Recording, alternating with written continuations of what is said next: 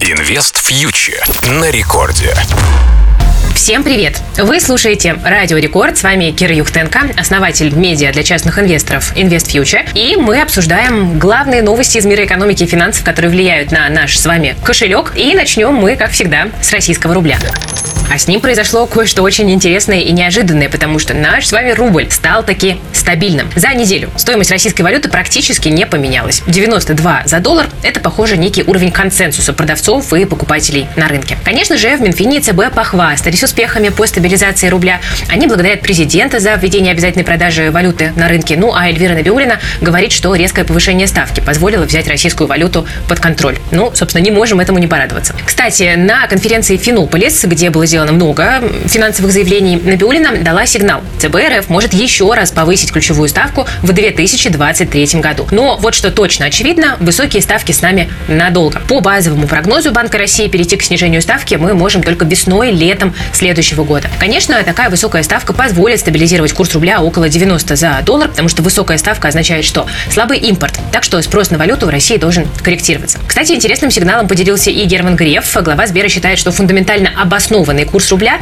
85-90 за доллар. При этом Греф сегодня не видит никаких причин для ослабления курса рубля. Ну, собственно, верим и надеемся. Меры действительно предприняты достаточно жесткие, поэтому они должны сработать.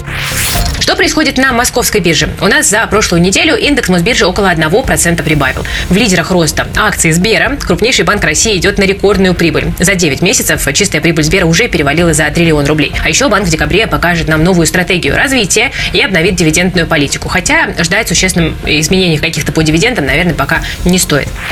Ну, а у СПБ биржи продолжаются, к сожалению, страдания. Компанию покинул уже бывший глава Роман Горюнов. Он вышел из состава совета директоров биржи. Как будет дальше жить и развиваться биржа, совершенно неизвестно. И также пока непонятно, что будет с заблокированными акциями инвесторов. Я напомню, что на прошлой неделе США ввели новый пакет санкций, который коснулся СПБ биржи и, по сути, поставил под вопрос ее дальнейшее существование. Представители ЦБ пока никакой конкретики не дают, но если резюмировать их слова, то мы должны просто верить и надеяться на лучшее. Ну, собственно, так и будем делать. Еще активно на этой неделе обсуждалось будущее Новотека, э, потому что США, как заявили в Конгрессе, планируют задушить один из главных проектов Новотека, Арктик СПГ-2. Американское правительство намеревается отрезать российские СПГ от мирового рынка. Но, на самом деле, аналитики сомневаются, что это получится сделать, и, по крайней мере, получится сделать быстро. Вот на данный момент заменить мощности Новотека по поставкам СПГ просто-напросто нечем. Ну вот замедлить развитие Арктик СПГ очень даже возможно. Так что у инвесторов Новотека сегодня появился сильный внешний риск. Это нужно иметь в виду. Друзья, на этом все. Вы слушали Радио Рекорд. С вами была Кира Юхтенко, основатель медиа для частных инвесторов Invest Future. Подписывайтесь на нас на Ютубе, в Телеграме. Ну и до встречи ровно через неделю на волнах Радио Рекорд. Берегите себя, своих близких и свои деньги. Всем пока. InvestFuture на Радио Рекорд.